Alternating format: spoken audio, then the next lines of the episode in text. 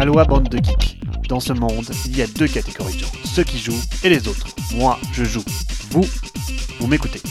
Salut à tous, dans l'actu ludique de la semaine, de nouvelles mesures contre les contrefaçons, la tendance ludique toujours être mieux équipé chez soi, mais surtout le départ de Eric Lang de la tête de game design de chez Common pour retourner en freelance, sans oublier une première extension pour l'acclamé Maracaibo Uprising.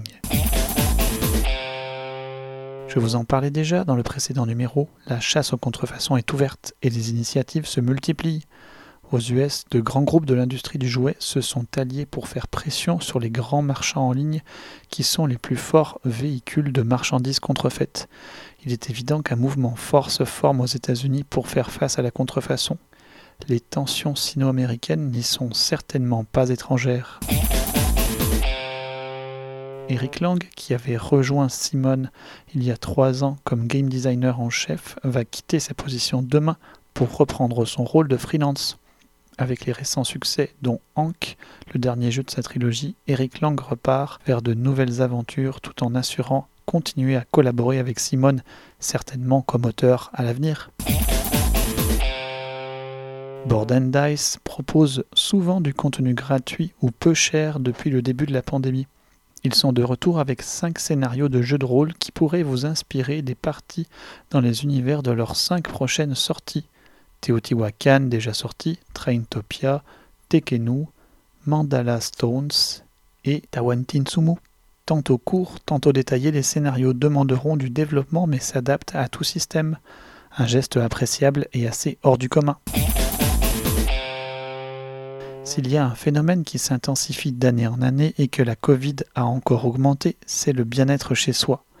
La tendance de ce mois est portée par la campagne de Wormwood pour la réalisation de tables de gaming tout intégrées, combinant jeux et tables de salon de toutes les tailles pour toutes les bourses qui peuvent se le permettre quand même, avec tout type de bois et d'accessoires. La campagne est un succès retentissant avec plus de 7 millions de dollars et des commandes qui seront livrées jusqu'en février 2022 à l'heure où je vous parle.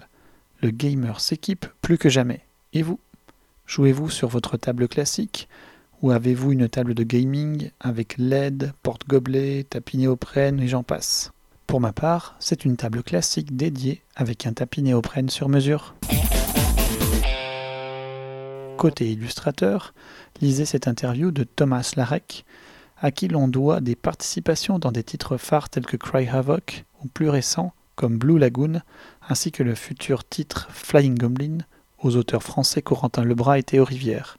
Son parcours est atypique et comme beaucoup d'artistes, percé dans le milieu est souvent l'occasion de belles histoires. Thomas est bien sûr passé par une école de beaux-arts et puis a pris une position de directeur artistique dans une agence de publicité. Ne touchant pas le moindre crayon et pinceau pendant ce temps, il s'est lassé et a rapidement tout quitté pour réaliser un long tour du monde de 4 ans qui l'a ramené au pays sans le sou.